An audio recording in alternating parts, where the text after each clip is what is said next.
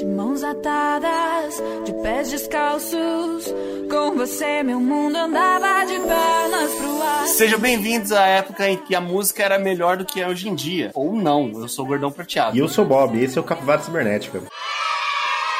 E hoje para falar sobre músicas antigas, mas nem tanto, nós temos aqui o Sérgio. E aí, tudo bom? E também nós temos hoje o Anderson, dessa vez para falar sobre músicas fora da engenharia.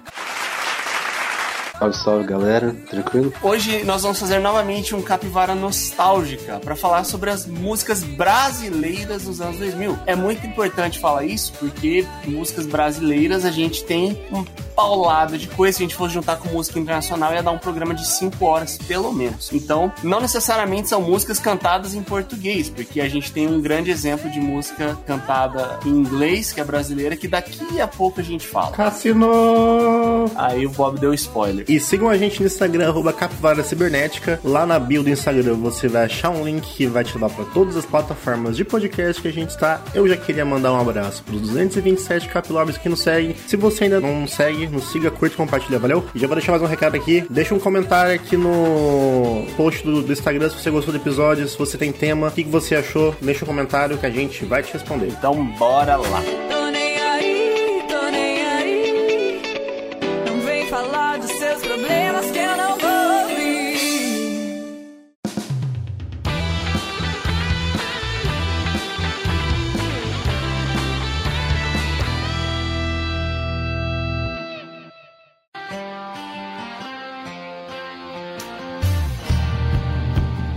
Hoje, novamente, estamos com Capivara Nostálgica, onde nós falamos sobre aquilo que nós temos um certo saudosismo, aquilo que nós temos como agradável na nossa memória afetiva. Ou nem tanto, né? Ou nem tanto, né? Mas a gente tem muito na nossa memória afetiva, então não leve o que vai ser falado aqui com caráter técnico. Hoje nós vamos falar sobre as músicas brasileiras nos anos 2000. Sejam os artistas que fizeram sucesso nessa época, sejam os artistas que começaram nessa época, sejam músicas que estouraram, até mesmo aquelas One Hit Wonders, que são aquelas músicas que, de, que o artista solta, ela estoura e o cara nunca mais consegue fazer algo na mesma proporção. Cassino! A gente já citou o exemplo aí na abertura, que é o do Cassino, que sim, é uma música brasileira, de um artista brasileiro, embora não seja cantada em português, que estourou graças à novela América e ao Summer Electro Hits 2, e tá aí na nossa memória até hoje, o, o Cassinão. E morreu por causa do Gilberto Barros. Isso, coitado. Tem uma outra que é famosa, né? Que é brasileira, é cantada em inglês, que é uma, aquelas músicas disco, como que é? Aí se eu te pego, É o Jesus Humilha o Satanás. Nossa senhora, gente, que sintonia é essa? Mas como que é a original? The Rhythm of the Night, cara. The Rhythm of the Night, pô. É, The Rhythm of the Night, essa música é de uma brasileira. Jesus Humilha o Satanás. Não, The Riddle of the Night é brasileiro? É a Corona, a mulher que canta. Bom nome, inclusive. Ah, a brasileira que canta. Aham. Só que é dos anos 90? É dos anos 90. É porque, sabe, né, Luiz? Você é assim, né, cara? Então já era pra puxar o tribalistas aí, não deu muito certo. Você podia ter elaborado melhor. eu podia, que eu pensei agora, não deu muito certo. Tribalistas, a gente pode. A gente vai lembrar com carinho, mas dá pra gente ter uma discussão avaliando hoje. Cara, Tribalistas era bom? É um saco, velho. Bagulho nojento. Ódio a tribalistas. Que isso? Se você não sabe, já sei namorar, você tá errado. Não, eu conheço a música, mas você vai falar que é algo legal, você põe tribalistas no seu carro e sai escutando uh, sábado à tarde. Ninguém coloca tribalistas. Pelo amor de Deus. Não, não, não é que você conhece a música. Você sabe o refrão dela de cor, pô. É porque eu não sei se o meu problema é que eu não gosto de Tribalistas ou eu não gosto do Carlinhos Brown. E por causa do Tribalistas, o Carlinhos Brown existe. Eu não gosto do Arnaldo Antunes, cara. Caraca, você é louco, o Arnaldo Antunes é um gênio, você tá maluco? Chato, velho. Do Arnaldo Antunes eu gosto, eu adoro. ele saiu de Titãs porque ninguém dava moral pra ele, pô. O cara é um ex-titãs, ele tem uma porrada de música legal solo. O cara ser mala, é um, a gente pode discutir em outro episódio, mas que ele era um bom músico, ele é. É, exatamente. Ele é foda pra caralho, velho. Agora também, vamos também combinar, né? O conceito de banda de 17 pessoas. Não tinha como dar certo os Titãs. Tanto que hoje só tem três. Ah, Discord, cara. Se eles tivessem copiado esse Slipknot, tava bem até hoje. É, botado uns caras com a máscara lá, o Nando de máscara era. Ixi, ia ser bom. Faltou visão internacional. Titãs não é uma banda. Titãs é um conceito, não importa quem toca. É, é o Titãs. Aí se a gente juntar a gente aqui e tocar, é Titãs. É, tipo, Titãs é quase sinônimo de banda. Cegos do Castelo e mais o cara pegando a Malu Mother, velho. É isso aí. Titãs hoje, gurizada, é anime. E a gente já tá, já tá velho paia. Sobre o Tribalistas, eu devo dizer que eu tinha um CD do Tribalistas, tá? E eu ouvi no meu Discman. Não, todo mundo tinha esse CD. Todo mundo. Aquela capa branca. Isso, que parecia que tava sujo. É esse CD mesmo aí, ó. Esse CD mesmo aí do, do Sérgio. É Um dos dois CDs. Ele só tem tipo dois CDs. Um deles é esse aí. Ah, não. O Capivara acabou de acabar, assim, ó. Vai diferenças criativas. E eles tentaram voltar, né? Mas é, acabou que foi que nem o, o começo, né? Não deu muito certo. Não, as pessoas perceberam que era ruim depois de um tempo. Quando você tá no hype, você não percebe. Aí morreu a banda, o pessoal foi revisitar e falou, nossa, que merda que era isso, né? Cara, é, Tribalistas eu acho que foi o primeiro surto coletivo que eu vi na sociedade, na minha vida. Porque. foi isso, porque a mídia tentou empurrar. É porque, assim, em defesa, eram três músicos fodas em suas carreiras solos que se juntaram e ninguém esperava que ia se juntar. É um super grupo. É, tirando o Carlinhos Brau que toca com cadeado, então não tem como defender esse cara. Essa comparação que você tá fazendo, Sérgio? Que o Tribalistas é o Wu-Tang brasileiro? Putz, cara, aí você vai me apertar, você me abraçar, porque você traz o rap, eu não sei. Cara, mas eu acho que o Tribalistas nunca foi uma banda, tá ligado? Foi só um projeto ali, pai, e já era. É, eu acho que fizeram sucesso ali porque, mano, é um estilo de música que é muito novela da Globo, né? Você vai falar que, tipo, num caso, uma novelinha das oito, assim? É malhação? É, uma novelinha das sete. É, pô. Não, não, não, Malhação. A gente vai falar mais pra frente de umas bandas Malhação aí, né? Tribalista não. Um Kubanacan, assim, sabe? Uma novelinha das sete. Uma novelinha das oito, aquele... O núcleo Leblon, você põe um Tribalistas. É muita cara, velho. O Núcleo Leblon eu já escutei um cara cheirado já. Não, Tribalistas é a protagonista jovem, Independente. é aquela guria que é boazinha, entendeu? Que ela pensa só no bem. Mas uma coisa que os tribalistas sobreviveram é porque eles fizeram muito sucesso em Portugal, cara. Tipo, depois que ninguém mais no Brasil gostava deles, eles ficaram muito tempo fazendo apresentação em Portugal. Sabia não? Ah, aqui tem informação, hein? Ô, louco, mano. Pois é, cara. Português fazendo merda de novo. Usando o Lei Rouanet ainda, hein? Pra fazer show em É, Portugal. a galera fala que foi o troco. Eles pegaram todo o nosso pau-brasil e a gente devolveu os Carlinhos Brown pra eles. Podia ter ficado lá. Se Portugal quiser pegar pra eles, a gente tá doando. Mano, o cara não ganhou um The Voice, tá no The Voice faz 20 anos, nunca que o cara ganhou.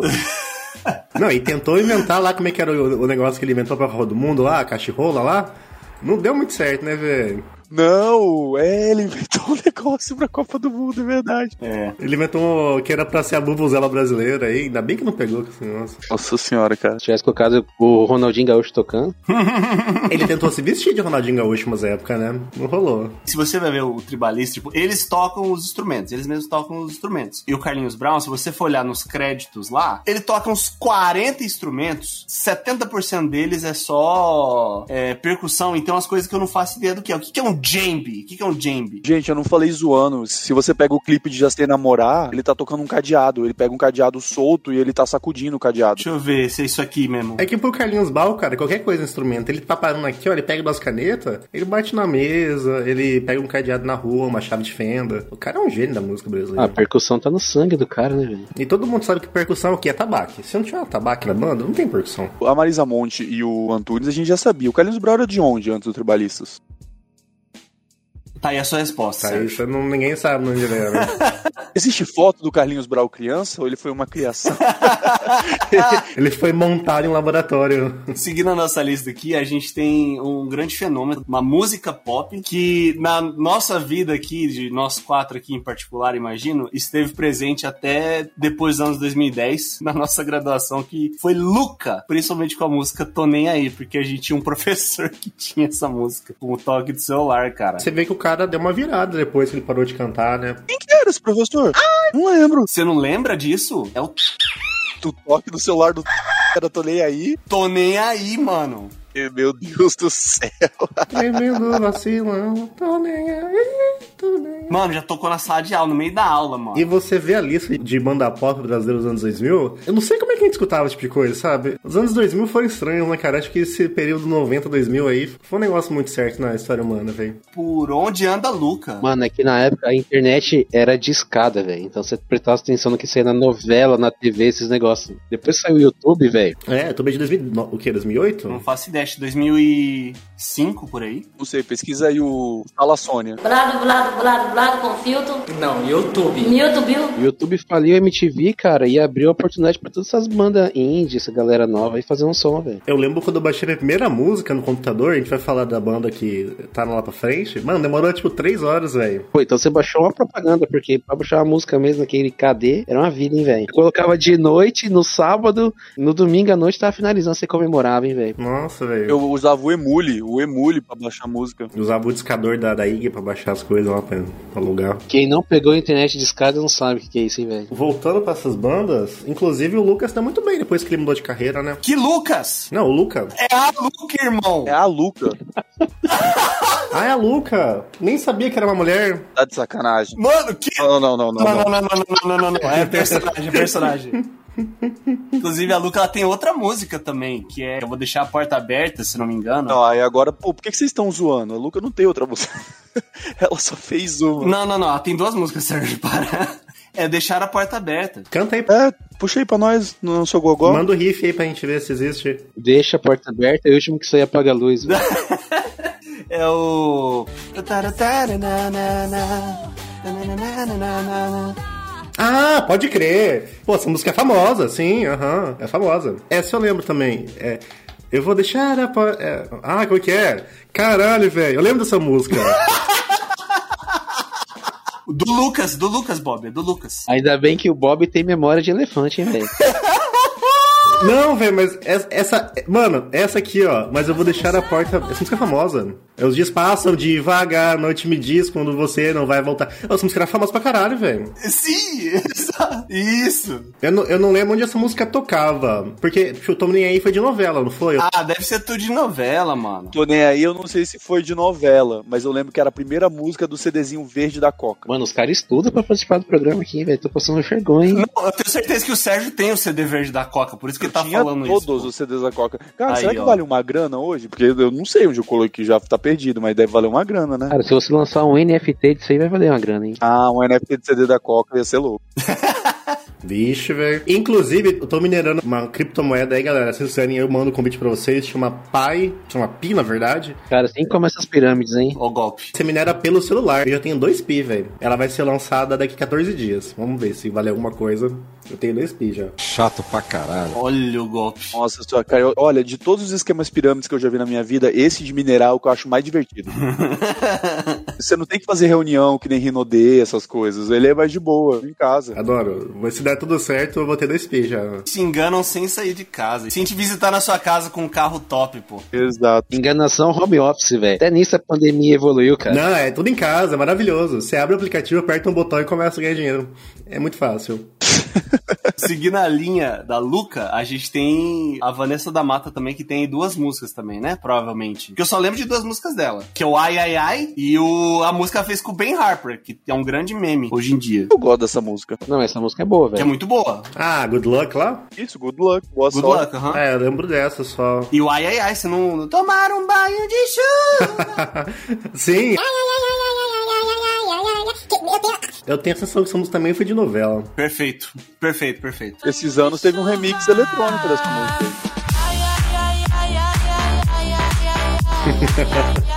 Cara, eu tô me sentindo no qual é a música aqui quando os caras começam a cantar, tá ligado? Pô, mas é o, é o Pablo da Deep Web aqui, pô? Pelo amor de Deus. Álbum da Deep Web. Isso é muito sacanagem. Eu entrei na página do Spotify dela, a música mais tocada é a versão eletrônica de Ai Ai Ai Ai. Pô, que não é nem. Nossa, velho. É porque a pegada dela não é essa pegada do ai ai ai. Eu acho que é uma pegada mais Adriana Calcanhoto, tá ligado? E é um estilo de música que morreu também, né? O tipo de música chato, É, que não, não faz sucesso mais, né? com todo o respeito aí. O tipo de música de elevador, assim. Cara, o que faz sucesso, mano, é música tosca que cabe no, pra cara fazer uma dancinha no TikTok, velho. Exato. É, cara, hoje a sua música tem que ficar na sua cabeça. Se o cara tocar um pouco o instrumento, o cara pensar pra fazer uma letra, morreu a música, velho. E meia hora na bunda da pessoa. Que isso, olha a crítica. Gostei dessa hora que vocês colocaram, porque um negócio que eu acho que pra mim marcou muito nos anos 2000 é esse fenômeno da- das ídolas pop, né? Que é uma coisa internacional e nacional. E aí agora a gente tá chegando, talvez, na ídola símbolo dos anos 2000. Inclusive, o Anderson falou de TikTok. Imagino que ela deve fazer muito sucesso no TikTok, que é a Kelly Key, a Britney Spears brasileira. Essa mulher faz sucesso em tudo que ela toca. Essa mulher é maravilhosa, adoro. A Kelly Key, que eu lembro que tinha uma grande polêmica com aquele clipe que tinha aquele ator que eu esqueci o nome. Marcela Novaes. Marcel Novaes faz o Max da Vida Brasil, que é o Baba Baby. Baba Baby Baby Baba. Cara, a Kelly que teve muito sucesso. Nossa, essa música tocava em todo lugar, velho. E, e a gente tá falando de TikTok, essa parada de coreografia. Eu lembro que tinha coreografia, tá? Das músicas dela. Esse Baba Baby tinha uma coreografia, a Doleta tinha coreografia, ela tinha as músicas tristes também. Tinha a Doleta. Doleta. Tinha o só Barbie Girl, lembra? Chupinhou do, do Barbie Girl, é. Muito antes da. Como que é o nome da guria que só fala dos ex-namorados dela, americana? Olivia Rodrigo? Não, a loirinha. Taylor Swift, antes da Taylor Swift. Taylor Swift. Cantar das músicas dos pé na bunda que ela dava e levava, a Kelly que já fazia isso com maestria, cara. Mano, e aquela que ela brotava em tudo que era programa de TV, né, velho? Nessa época você tinha que aparecer na TV, né, pra ser famoso. No sábado ela tava no programa do Raul Gil, no domingo ela tava no Faustão, na outra semana ela tava no Gilberto Barros, era isso, pô. Cara, que o maior feito daquele mano, foi ter acabado com o latino, tá ligado? Nossa, é verdade, eles tinham um relacionamento, não, não foi? Um relacionamento. O latino largou a mão de investir na carreira dele pra colocar na dela, tá ligado? E ela terminou com ele e o cara morreu, velho. Exato. Essa do que o Bob falou do, da versão de Barbie Girl é com o latino, não é? Que ela gravou? Nossa, pera. A capa desse álbum, ela tá vestida de criança, assim, parece, tipo, que ela vai pra Xuxa, sabe? Muito errado. Desculpa levar pra esse lado, mas eu vou levar pra esse lado. Mas uma coisa que era muito importante pros anos 2000 era a pessoa ser a capa da Playboy. E a Playboy da Kelly Key foi um, um absurdo. Tô sentindo que o, o Sérgio homenageou muito a. Mas ela foi com todo respeito, né, Sérgio? Nunca. Foi sem desejar a mulher alheia, foi com completo respeito. Caraca. Com todo respeito, com todo respeito. Com todo respeito. Ao final do latino. Nossa, que coisa nojenta, velho. Tesão, sedução, O latino também ele fez parte dos anos 2000 com Festa no AP. Eu tenho uma impressão de que todo cantor pop brasileiro, tipo, 70% das músicas deles eram versões de músicas internacionais aí. Daqui a pouco a gente fala de Ruge e Sandy Jr., mas é basicamente isso, né, cara? A gente tem uma banda chamada Capital Inicial, que todos os sucessos deles são versões brasileiras de outras músicas. É um absurdo. Os caras fizeram uma carreira chupilando música dos outros, cara. Isso é muito, isso é muito zoado. Com aquela vozinha escrota ainda do. Nossa senhora, mas nem falar. nem cita esse nome aqui, nem cita esse nome. Não cita o nome dele, Sérgio. Não, não vou. A gente vai ter um problema aqui. Além de Festa no AP, o latino ele tem. Eu lembro de Renata, Ingrata, mas tem mais alguma? Assim, dos anos 2000. Renata, ingrata. Trocou meu coração por uma ilusão. Tinha também Kátia Cachaça. Cátia Cachaça, olha. Que isso, velho? Eu não lembro, eu realmente não lembro disso. Tem culpa, eu tenho culpa, Kátia. A desgramada da cachaça. O latino era muito bom, cara. Ficava nas festinhas direto. Que absurdo que o cara acabou de falar aqui. O latino ele vem em ondas, né? Ele aparece, ele desaparece, aí daqui a pouco ele aparece, ele desaparece. É só a gente fazer um teste. Quem hoje tem mais fama, latino ou tribalistas? Pronto, já tá aí a sua resposta. Opa, latino é muito maior. Eu não sei, eu não sei, eu não sei. Latino é muito grande, velho. Todo mundo conhece latino. O latino, com certeza. Cara, do latino tem um macaco, cara. Latino tem um macaco. É igual o nome do macaco, é. Tuendi, sei lá o nome do macaco. Tuelve. Não, o tio Elvis era do, do jogador de futebol. Emerson Sheik. Não, não, a chitra do Emerson Sheik, o tio Elvis, descansa em paz, tio Elvis, era do latino. Aí, pô. Sabia que era um número em inglês, né? Porra, teve o funeral do macaco quando o macaco morreu, cara. Foi transmitido, acho que o Pânico transmitiu o funeral do macaco, cara. O macaco de estimação do cantor latino morreu atropelado depois de fugir de casa. A gente precisa falar de Ruge, né, cara? Desculpa vocês que acham que Ruge é só ragatango, vocês estão errados. O que mais é, Ruge? Diga pra mim. Ruge toca aqui na Europa, velho. O meu vizinho foi na balada em Praga semana passada. Tá tocando Ruge. Você bota fé nisso? Não, claro que não, Bob. É que Ragatanga é de uma banda espanhola, pô. É Las Ketchup, mano. É um fenômeno internacional, mano. Tava tocando a versão do Ruge. Você tava ouvindo a Fantine cantando? Tô te falando, velho. Ele mandou pra mim. Falei, não acredito, velho. Essa porra é brasileira. Falei, mano do céu, velho. Não faz o menor sentido isso, velho. Ah, mano. Eu vou ligar minha desconfiança agora. Não, é sério, velho. Inclusive, vocês sabem a, a história por trás da letra de Ragatanga, que não é bruxaria, inclusive? Um abraço aí pras mães dos anos 2000. É, Satã. Ragatanga, que é a versão.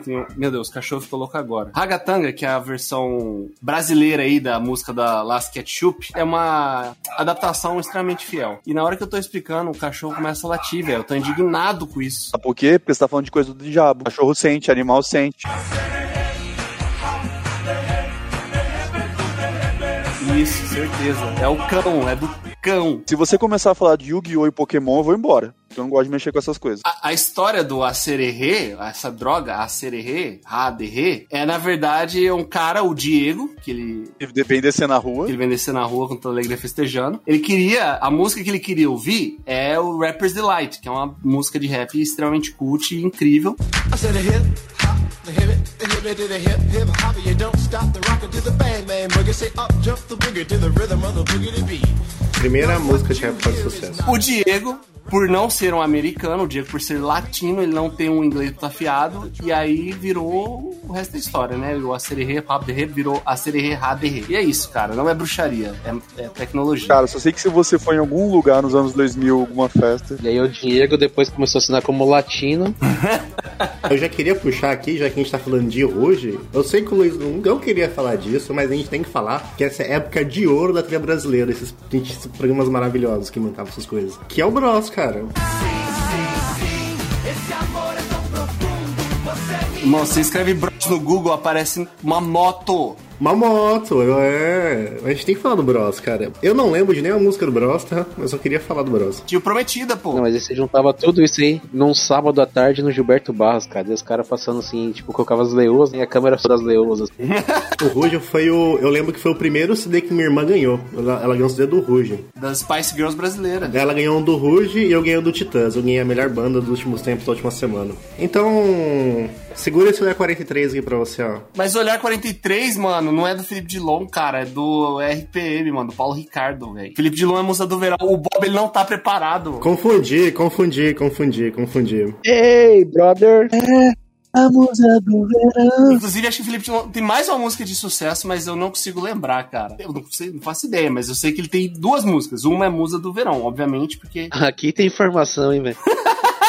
procura aí que deve ter. Ah, Musa do Verão. Deixa disso, é a segunda mais tocada no Spotify dele. Mas eu não tenho a menor ideia que música é essa. Eu desafio o ouvinte do Capivara a ouvir um álbum inteiro do Felipe Dilon. Ele tem um álbum inteiro? Se você conhece mais uma música do Felipe Dilon, comenta lá no, no Insta do Capivara Cibernética. Você que ouviu metade do CD já conta, já ganha um prêmio. Mas, cara, o Felipe Dilon, ele ditou que é a beleza, né? O jovem belo era o Felipe Dilon. Se você queria ser um cara belo, você tinha que ser que nem o Felipe Dilon. Tio KLB, velho, tio KLB. O KLB fazia sucesso no Capricho, mano. Nas capas da Capricho aí, pô. Ó, tinha o KLB, o Twister. Twister, mas Twister é anos 2000? Twister, mano, não. Que inclusive é um bom nome de moto, tá? O Dado Dona Bela cantava nos anos 2000, não cantava? Tem o famoso do dano pra vo... dado pra você, desculpa. Some daqui, meu. Some daqui, mano. Some daqui. É, dado pra você. Twister também é um bom nome de filme de tornado, fica aí a indicação. Twister, inclusive, é o filme definitivo de Tornado, tá? Só queria deixar. É o filme definitivo de tornado. Mas o, o KLB fez um sucesso bom aí, cara. Que sumiu também, né? Não virou tudo político? Inclusive, eles fizeram tanto sucesso que um deles virou deputado, né? Sério? Não, eles têm fazenda em Água Clara, velho. É. Ô, louco. Aham, sim. O Kiko virou deputado. Que não chama Kiko, inclusive. Ou vereador, uma coisa assim. Ah, mentira, que o nome de batismo dele não é Caícaó. Aqui vai a informação, tá? Do KLB, ele é o único que não usa o nome dele de batismo na sigla, pô. O nome dele deve ser, sei lá, Mirosmar, tá ligado? É Kleberson o nome dele. O L e o B é Leandro e Bruno mesmo. O nome dos caras são Leandro e o outro é Bruno mesmo. E o Kiko chama Antônio, tá ligado? Mas eles sacanearam o cara, né? Kiko, Leandro e Bruno. Leandro, Bruno e Kiko. Kiko. O cara era o Kiko. O cara era o Kiko, pô. É a pena, mas isso aí ele escolheu, tá? Ele escolheu o nome artístico dele. E, assim, desses mais de pop, cara, de relevante, assim, tem mais umas coisas que a gente colocou, mas eu não sei se vale muito a pena a gente entrar em, nesse assunto, porque senão vai ficar muito extenso. Eu só queria fazer uma menção rosa pra Sandy Júnior. De todos que a gente falou, é o maior. É o Sandy Júnior. Exato! Sandy Júnior é tão grande tão grande que ia ter pouco espaço pra falar deles aqui. Sandy Jr. é muito maior que os anos 2000. Mano, o Sandy Jr. fez uma turnê esses tempos aí, ano passado, se pá. Foi em 2019, o Anderson, a reunião deles. E os caras arrebentaram, velho. Destruíram, destruíram. Quem é famoso é a Sandy, né? O Júnior tá escanteado. O Júnior Presidente pipocando música, que isso? O Júnior tinha lançado aquele 9 mil anjos lá com o pessoal do Charlie Brown lá, mano. Famoso, famoso é a Sandy, velho. O Júnior fazia aquele negócio que hoje é sucesso em formatura, que tocava tambor com glitter. Júnior que foi tudo essa parada, porra.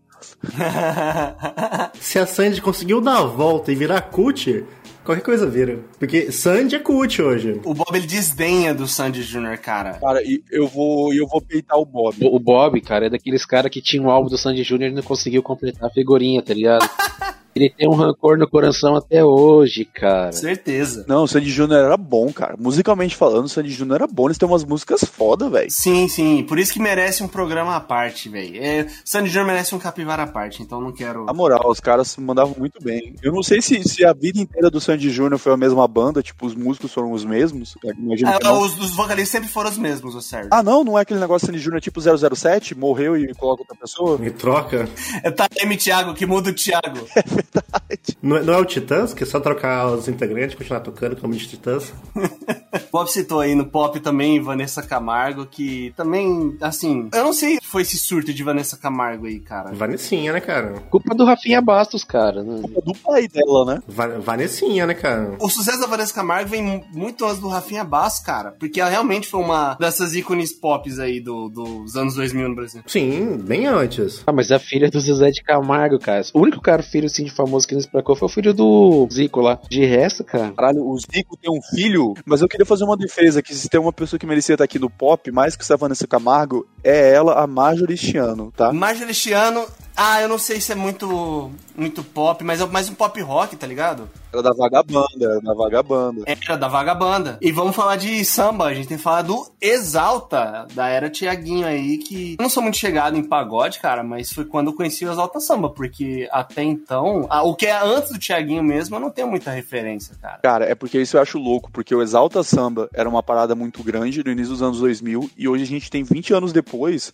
o Tiaguinho e o Pélix também são gigantes. Então, tipo assim. O Péricles muito, muito grande. Isso, cara, a gordofobia desse grupo é demais.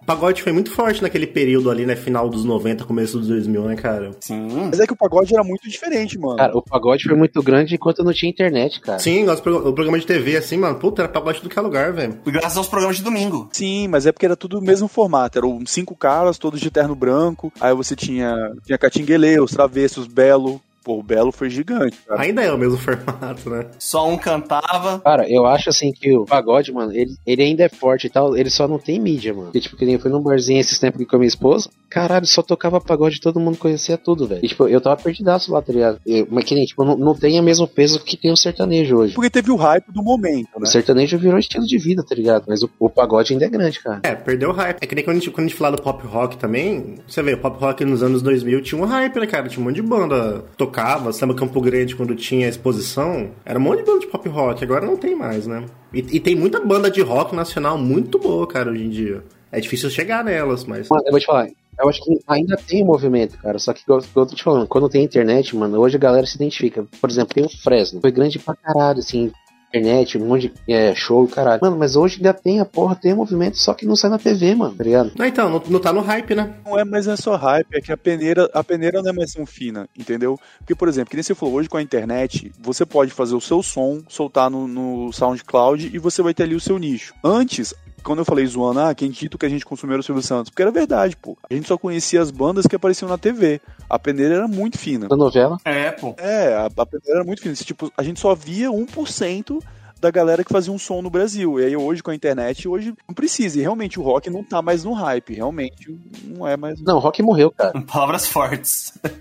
Mas o, Não, ele não morreu, ele, ele voltou pro underground. Não, mano, o- o negócio é que, tipo assim, a gente tinha CDs, trilhas sonoras de novela, que eram CDs que vendiam pra caramba. A gente tinha sempre uma exposição ali num, programa de auditório na TV aberta. O tempo todo você tinha exposição de algum grupo, alguém que tava meio bombado, e isso aumentava ainda mais a popularidade. E você também tinha coletâneas. Vocês lembram que passava muito disso? Vendiam muito CDs de coletâneas. Hoje em dia, pô, você vai ouvir uma música no streaming, você não vai procurar uma coletânea. De, alguma, de algum gênero de música pra ouvir, entendeu? Mas, mas mesmo assim eles ainda montam, né, cara? Se você entrar no Spotify, tá lá um monte de lista pronta lá, tipo, só de playlist. E é mesmo onde tá o dinheiro também, né? Você pega onde tá o dinheiro hoje. Tipo, tá no sertanejo, né? Onde o. Você pega as rádios na cidade. Qual- Tem um, uma outra rádio que não que toca rock. A maioria toca sertanejo o dia inteiro. No pagode, cara, só pra dar uma lista aí de o que, que a gente teve nos anos 2000, além do Exalta, a gente teve Revelação estouradíssimo, Até hoje, né?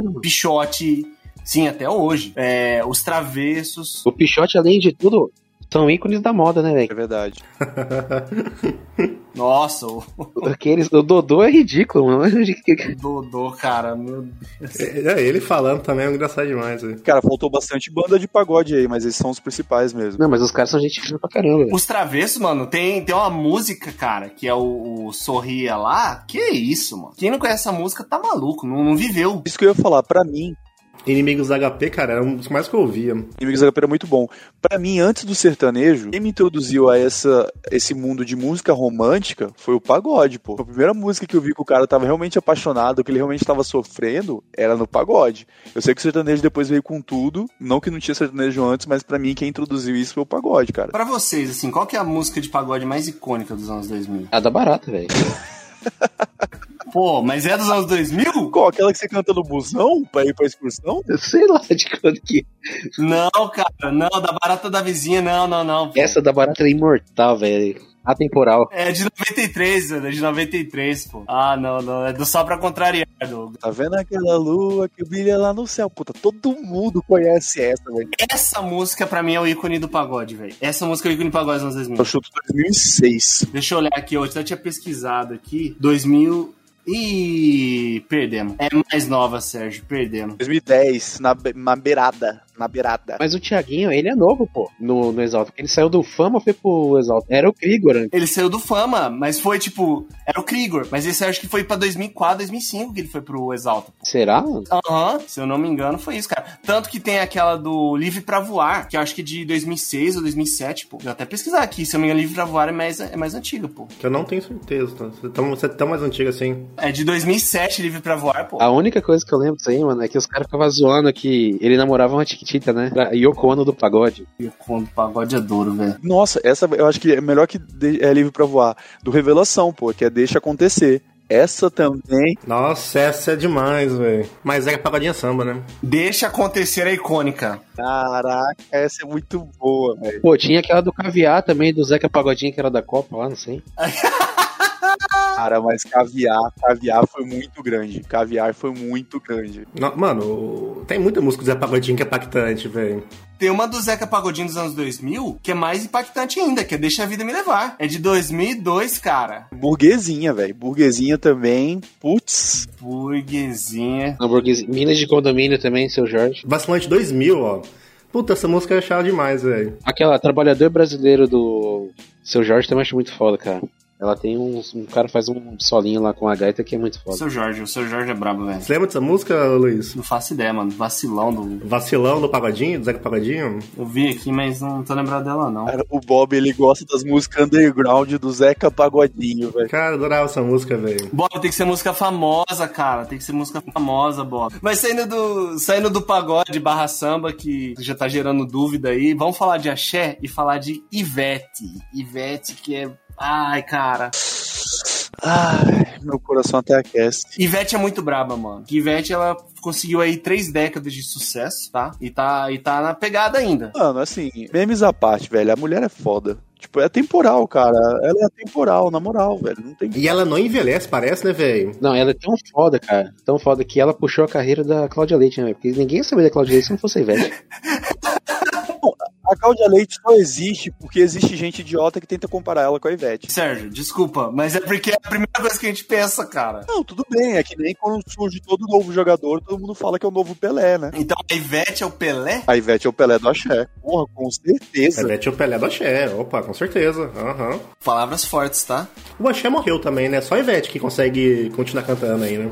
A Ivete, ela passou, né? É que a Ivete, ela, ela vai pra um lado meio pop ali. Pô, você tem quando a chuva passar. Irmão, quando a chuva passar, tá? Mano, A Ivete, ela saiu muito na TV. Além dela ser foda lá, tipo, ela parece gente boa pra caralho, mas ela saiu muito na TV. O Carnaval da Bahia é uma coisa que é evidência no Brasil. Qualquer movimento antes do Carnaval estoura os caras, tá ligado? Sai aquelas musiquinhas pra estourar no Carnaval. E ela tava assim em todas. velho. E os anos 2000 pra Ivete é o ano que, assim, que ela sai do- da banda Eva no final dos anos 90 e aí vai pra carreira solo. E, cara, nos anos 2000 eu acho que foi onde teve o maior número de hits dela. Você tem Festa, você tem Poeira, Festa no Gueto, Berimbau Metalizado, Poeira. Tá maluco, pô. Carro Velho. Você pode fazer um carnaval inteiro só de Ivete, se você quiser. Você põe pra tocar assim, ó. Por que essa mulher não deve ter ganhado de royalties? Porque, na moral, eu acho que Poeira toca até hoje nas baladas. Deve ganhar um monte, né, cara? Ela não precisa nem fazer música nova. Sim, mano. O negócio é que é card não dá dinheiro, né, cara? Ah, meu amigo, não dá, mas por tanto que toca as músicas da Ivete, alguma coisa ela tirou. Ah, a Ivete é braba, cara. Formatura não paga card, festinha não paga card, mano. Mas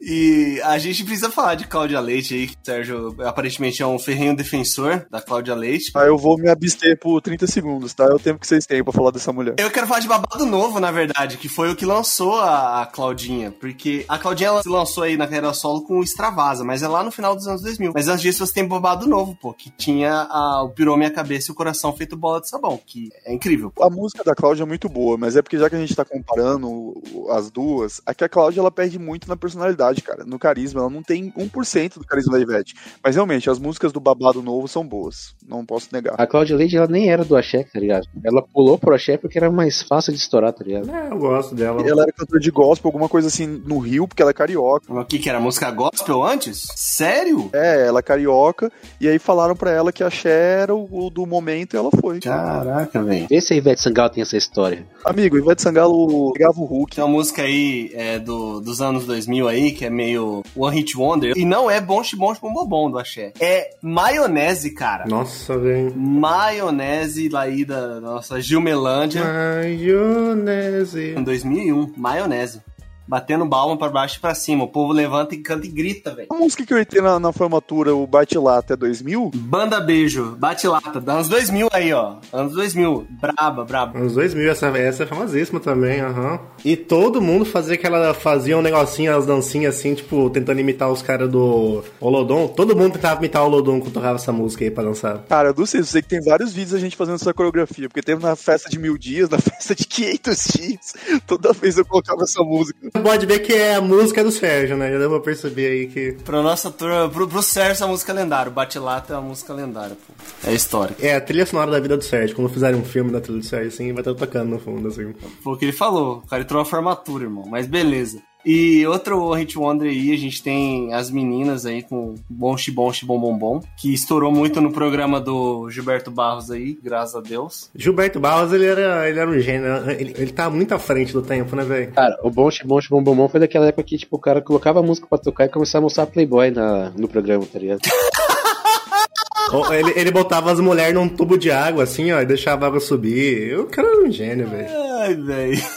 Cara, coisas da TV brasileira que não passam mais, tá ligado? Ai, a capa da Playboy no domingo, no horário do almoço. Até porque agora, a TV aberta brasileira é comandada pelas igrejas, né? Só tem canal de igreja, velho. Só passa uh, missa e culto o dia inteiro. Você tem que lembrar irmão, que um desses canais passa a Fazenda, cara. Então não é muito parâmetro, não, pô. E vamos falar de Chacabum também, né? Quando a gente fala de Axé em anos 2000, se não falar de Chacabum, tá errado. E a Graciane, que é sul mato-grossense, mano. Um abraço pra Graciane, a grande amiga do meu vizinho aqui. Graciane. O Chacabum, ele tem o que? Acho que três músicas assim que são brabas do Chacabum. Tem eh, Olha a Onda, Olha a Onda, que tem nem o que falar. Tem o Vou Te Pegar, essa é a galera do avião, que eu não lembro qual que é o título dessa. E acho que Carrinho de Mão é deles também, não é? Não, carro de mão acho que não é deles, não. Eu acho que não, é do Terra Samba, não é? É Terra Samba. Carro de mão, papá. Pararara. Não, achei, eu sei. E é do final dos anos 90, o Carrinho de Mão. É dança da mãozinha, que é do Chacabum. Dança.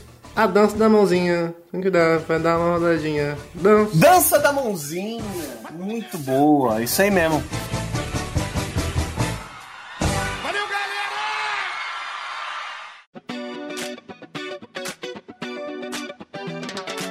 Já que o Bob começou a, a puxar o, o lado campo-grandense, vamos falar de sertanejo? E eu gostaria que você começasse falando de tradição aí, Bob, porque você é um grande fã de tradição. Ou adoro tradição, cara. E pra mim, tradição só fez sucesso aqui, tá? Eu só queria deixar saber a denúncia aí. É, só fez sucesso aqui, eu acho. Eu lembro que eu conheci tradição porque eles tinham um ônibus lá da turnê e eles foram fazer serviço lá funcionando meu pai uma vez. E meu pai trouxe tradição pra casa e eu achava incrível aquele negócio, velho. Incrível. O Tradição, pro ouvinte que não é de Campo Grande, não é de Mato Grosso do Sul, Tradição foi a banda que lançou ninguém mais, ninguém menos que Michel Teló. É o maior produto de que o Tradição já fez na vida, é o Michel Teló. Não, ele foi tão safado, mano, que quando estourou a tradição, ele vazou. E vazou. Sim. Só queria fazer um adendo. Eu entrei na página do Tradição do Spotify só pra ver. Eles têm um álbum lançado em 2021 com uma formação totalmente nova. Não, o Tradição ele continua, pô. É o Titãs Mato Grossense, né? Mato Grossense. É só mudar os integrantes, continua a tradição. Acho que com o Michel Teló ainda, eles lançaram o Barquinho nos anos 2000 aí. Barquinho. É muito bom, cara. E eu não sei o qual, qual foi o alcance disso no Brasil, mas a nível Mato Grosso do Sul é imoral. Eles pegaram uma época do sertanejo que ainda não era esse fenômeno que virou, né? Pegaram o começo, né, velho? É, um pouquinho antes, assim. A mudança do sertanejo pra, pra aquele sertanejo mais. Universitário. É porque ele- ele- eles faziam um sertanejo que era um sertanejo mais. Ele é mais parecido com um sertanejo que toca, tipo, no Paraná, assim, no, mais pro sul do país. Bem mais parecido. Não, eles já começaram com o modelo antigo, que é grupo de sertanejo, que é uma parada já é raro de você ver na época. É verdade.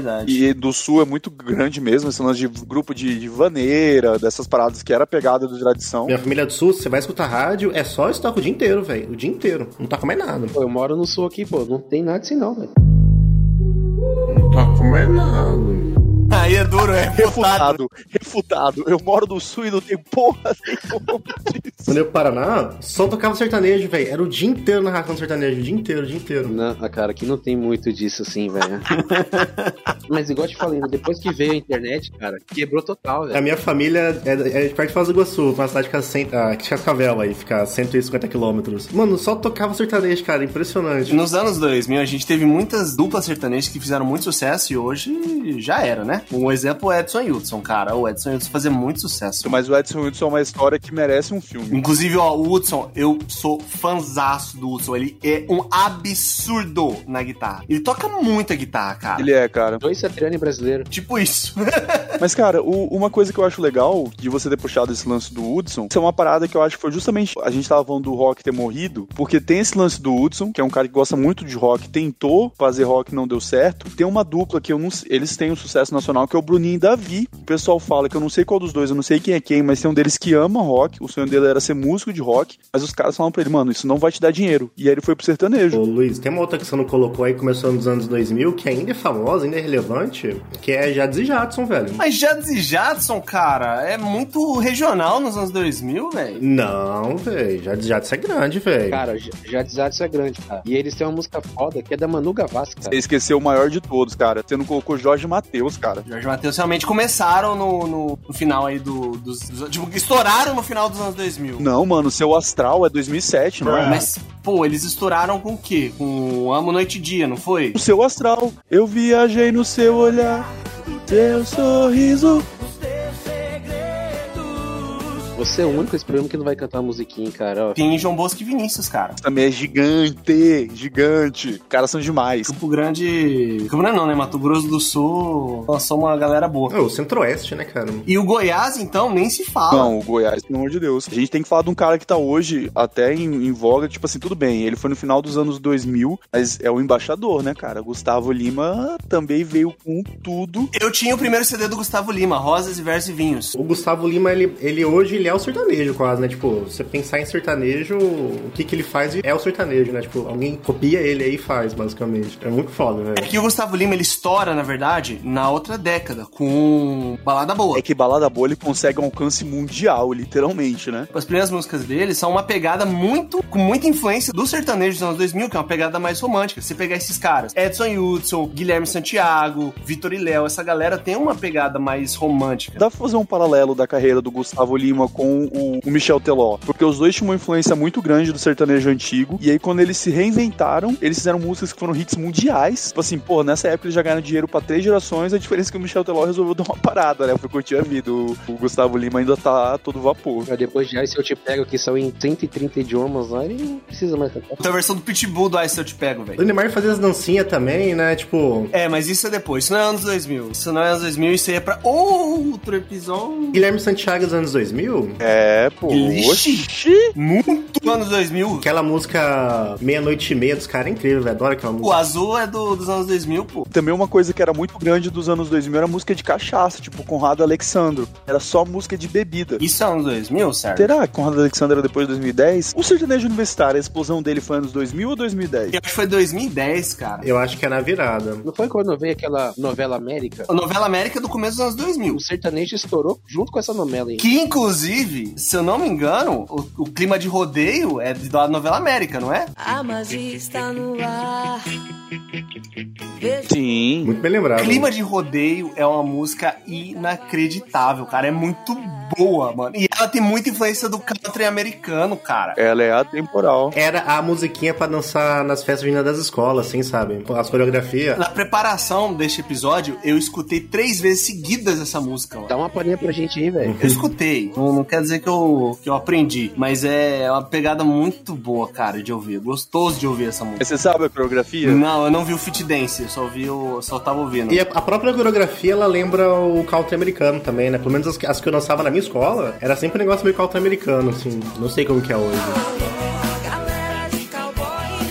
Um também que eu acho que, sei lá, os caras que também são, acho que referência pra muita gente que vai sair até hoje é o Bruno e Marrone, né, mano? É muito grande, velho. O Bruno foi o primeiro, eu acho que foi o primeiro cara que eu vi assim, de cantor nacional, que eu falava, caraca, que voz. Que, mano, o Bruno canta demais. Bruno e Marrone, cara, tipo, eu conheço faz muito tempo. Os caras demoraram estourado. Esses demoraram estourado. Sim, demoraram muito. Dormir na Praça, ela é do final dos anos 90, mas o bagulho estourou nos anos 2000. Tem outra aí que não tá na pauta, que também é metade dos 2000, que é Cesar Menotti e Fabiano, né, cara? Nossa, é verdade. Nossa, bala de prata. Isso é de Fernando Sorocaba, isso é Fernando Fernando Sorocaba, Sorocaba. desculpa, confundi, confundi. E também é outra banda, né? O Sorocaba canta um absurdo, velho. Cara, eu não manjo muito de sertanejo, cara, mas o que eu lembro de César Menotti e Fabiano é um vídeo do, de um dos dois gordinhos tentando entrar numa Ferrari, tá ligado? Não, mas isso é agora, pô. É agora que eles estão famosos disso. Tem um vídeo no YouTube deles cantando 24 Horas de Amor. Mano, é incrível, velho. É muito bom, mano. É minha versão favorita. O show do César Menotti e Fabiano é muito bom. Ciumenta dos anos 2000, não é? Que pariu, cara, essa música é muito boa. E também do meio pra frente a gente tem Vitor e Léo, cara, que, pô, que sucesso, hein, mano? Vitor e Léo é absurdo. Borboleta foi um negócio que. Foi a primeira música que eu enjoei de tanto que tocou, que eu não aguentava mais. Se ligar o rádio e tá tocando borboleta. Uma música que eu ouvi todo dia. pras- Era fotos, cara. Todo dia eu ouvia fotos tocando na rádio, velho. Qual outra também do Vitor e Léo que acho que era Vida Boa, cara. Nossa, essa era muito boa. Assim, bem, né? Vamos, vamos deixar de fora a pessoa. Infelizmente, o cara é um puta do músico, toca muito. Tem uma versão, um pupurri deles, que eles, eles fazem 60 dias e fazendo a São Francisco. E, mano, o cara arrebenta na viola, o Vitor. Ele regaça, ele regaça. É muito bom, é muito bom. Os caras eram uns baita músicos, velho. Uma música sertaneja que marcou minha vida, velho, foi Franguinho na Panela. Que desgraça que é essa música, velho. Eu não sei quem canta, mas é muito ruim, cara. Eu nunca ouvi falar, tá no nível Bob essa daí, franguinho na panela. Você nunca ouviu? Você nunca ouviu falar dessa música? Ô, Sérgio, você vem falar de um podcast sertanejo e não conhece Franguinho na Panela? E tem franguinho na panela. Ah, não, agora cantando me veio na cabeça. Agora cantando, o Bob só falou a letra, o título da música no ritmo. Mas ele falou do ritmo certo, ele falou do ritmo certo. Tem que falar do jeito certo. né? Tem franguinho na panela. Bom, dispara gatilho já na hora. O gatilho pra cacete. Cara, essa música, mano, tipo, qualquer coisa que dava merda no bairro lá, a gente juntava molecada, a gente já começava a cantar essa música, que era muito ruim, velho. Clima de rodeio é bom, mas também tem. É na sola da bota, é na palma da mão. Mas acho que esse é mais antigo, cara. Que é do Rio Negro e Solimões, não é? Que- Rio Negro e Solimões tem uma carreira aí de. O Solimões ainda era pequeno quando saiu essa música, velho. Claramente um babaca. Cara, que desgraceta essa piada, cara, tadinho. Por que, que vocês estão zoando as minorias hoje, todo mundo? Cara, o objetivo hoje é zoar os carecas. Ninguém zoa careca, velho. Até o final do programa arrumar um jeito pra zoar careca. Não, não, eu, eu, tô, eu tô a caminho aí, eu tô na, na a caminho, eu não vou deixar isso acontecer nesse programa. Você já tá com aquela toquinha de judeu já? Tá pegado. Mas, falando em, em coisas que, que causam problemas também, bora falar do funk?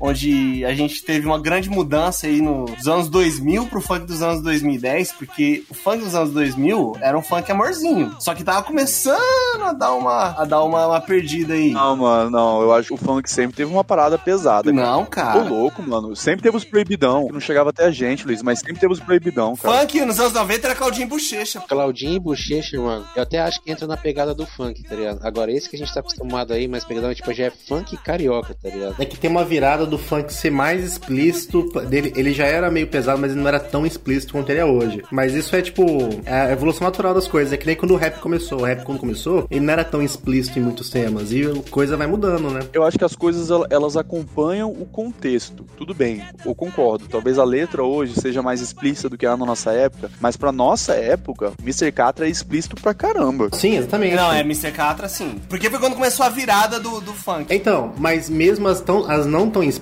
elas eram pesadas as metáforas. É que a gente não pegava também nessa época, pela idade. Mas agora, tipo, que nem o rap, né? Quando o rap começou, você tinha mais analogia, mais metáfora, e o negócio foi virando pra algo mais explícito, né? E hoje é bem explícito, né? Cara, eu acho assim, aqui, tipo, o funk veio da gringa, uma galera daqui foi conhecendo gente e foi dando a versão dele. Tem o mesmo desenvolvimento da música, né? Você pega, tipo, tem duas coisas, que é o desenvolvimento do, do estilo, né? Como ele vai. E é como é que você tem acesso, né? Tipo, você não vai ter acesso ao que tem de mais. Você não vai tocar na, na rádio ou vai passar na TV, tipo, o, o mais explícito de cara, né? Porque ninguém conhece. Não, o irmão Bonde do Tigrão aparecia no, no- nos, programas de auditório, cara. Mesmo o bonde do Tigrão, ele não é tão explícito. Ele, tipo assim, ele é um negócio mais leve. Ah, não, você chegar gritando, só as cachorra! Não é nada. Mano, isso era música, Sérgio, de churrasco de família, pô.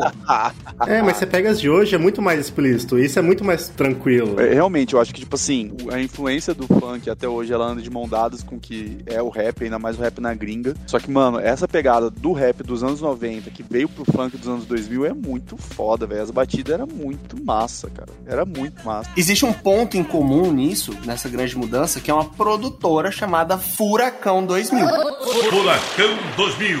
Tornado. Muito nervoso. A Furacão 2000, ela lançou, acho que os principais funkeiros aí do Brasil. Hoje, acho que a grande referência é o Condzilla. Mas nos anos 2000 era o Furacão 2000, pô. O nosso Condzilla. Mano, tinha um programa que era Furacão 2000. O Furacão 2000 lançou Bonde do Tigrão, Tati Quebra Barraco, Gala das Popozudas, Mr. Catra, MC Serginho. A calça jeans sem bolsa atrás pra mulherada.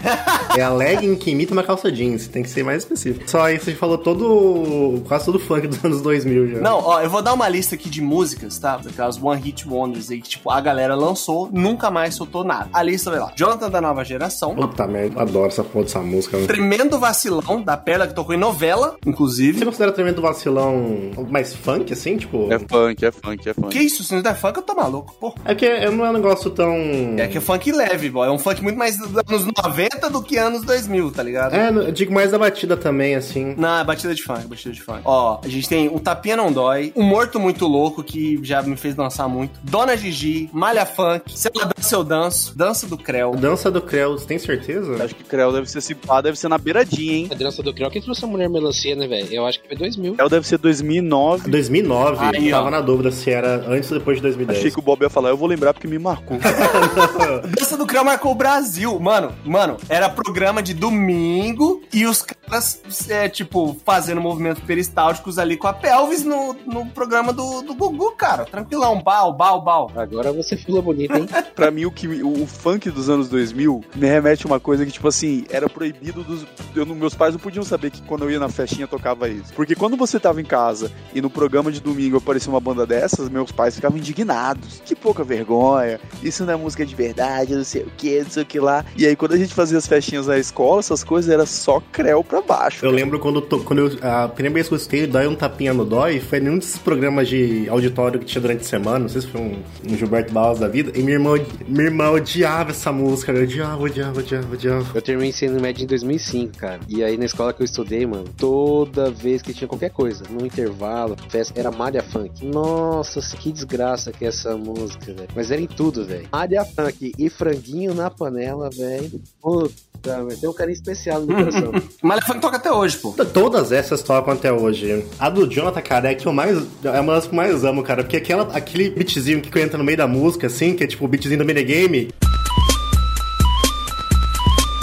Caralho, mano, não sai da minha cabeça, velho. É muito foda. É porque o Jonathan Nova Geração, ele virou algo cult, né, cara? Agora, uma, um detalhe é que, assim, aqui é, em casa, minha irmã, ela sempre viu muito funk, cara. E ela comprava fitas cassetes de funk. Então, eu ouvia muito, cara. Eu ouvia muito Bonde do Tigrão, por exemplo, mano. Cerol na mão. O tanto que eu ouvi essa música não tá escrito, velho. Não, mas o bonde do Tigrão foi um negócio que foi estourado, mano. Foi muito grande. Eu, eu já falei isso em outro episódio, já vi Bonde do Tigrão ao vivo. E é, mano, os caras são bons. Não, os caras são muito foda, velho. Os caras sabem fazer show. Aquela parede de alto-falante gigante, assim, que vai até o céu. Até Deus consegue escutar os caras. Mano, eu, eu pra mim remete muito ao funk dos anos 2000. É um vídeo muito específico do YouTube que toda festa tinha que ter, que era o medley do Catra. Toda festa, alguma hora, alguém tinha que colocar o medley do Catra e isso perseguiu a gente até a faculdade. A faculdade também torava o medley do Catra. O Catra é um negócio pesado. O Catra foi como- quando começou a, a virar o a virar a chavinha. Tudo bem que não é o assunto do podcast, né? Mas falar da personalidade da pessoa que foi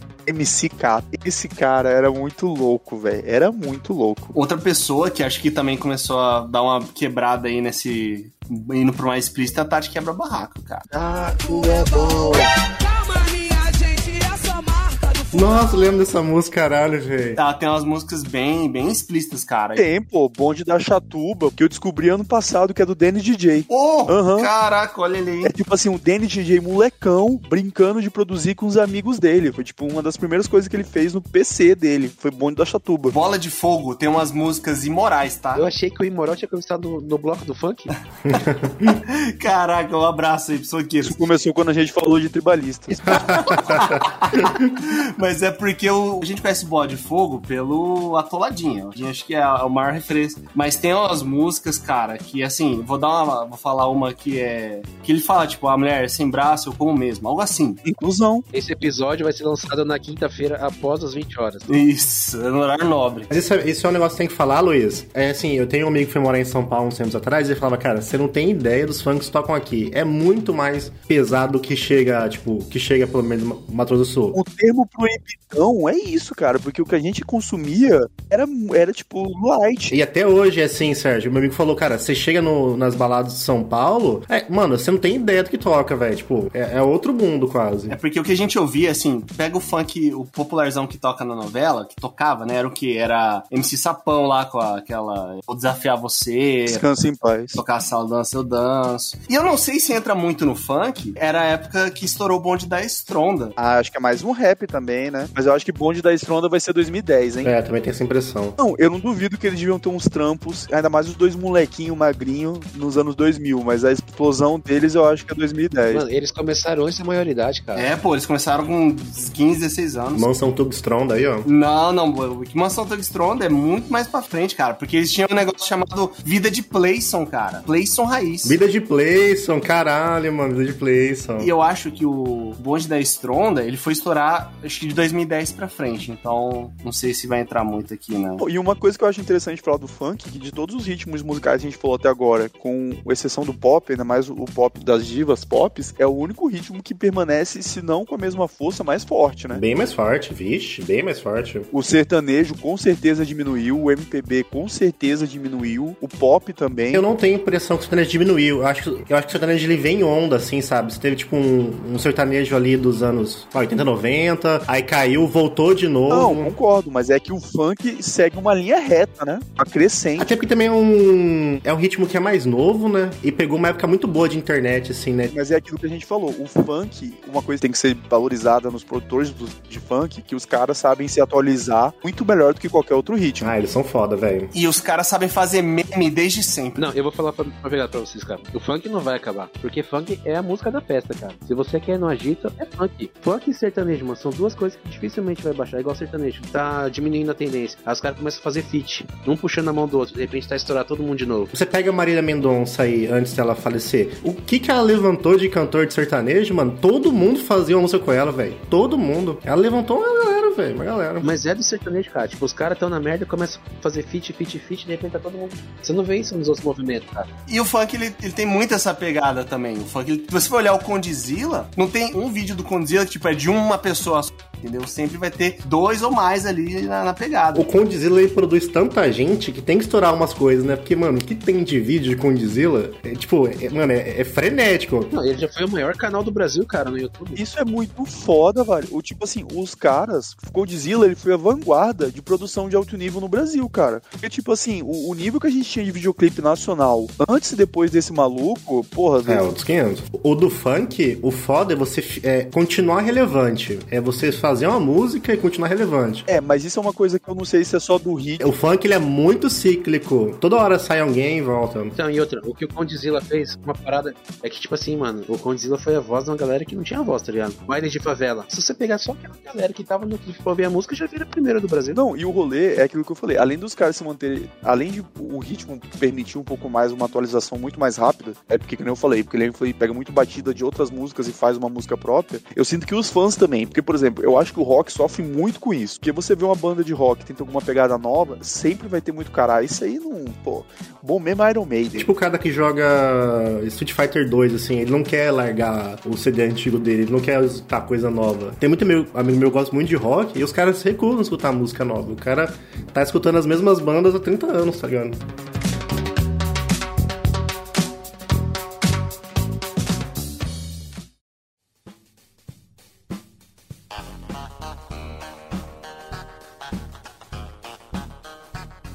Falando então de rock, que Deus o tenha hoje em dia, né? Mas o rock no Brasil, cara, nos anos 2000 foi um bagulho insanamente forte, cara. O dos anos 2000 é mais um pop rock, né? Assim, mais. Você tá maluco? Como assim, Bob? O CPM é pop rock? Bob, era uma parada muito mais punk rock, hardcore, você tá maluco, pô. Charlie Brown é pop A rock? onda boa do rock é aquela dos anos 80 ali, né? Essa é mais.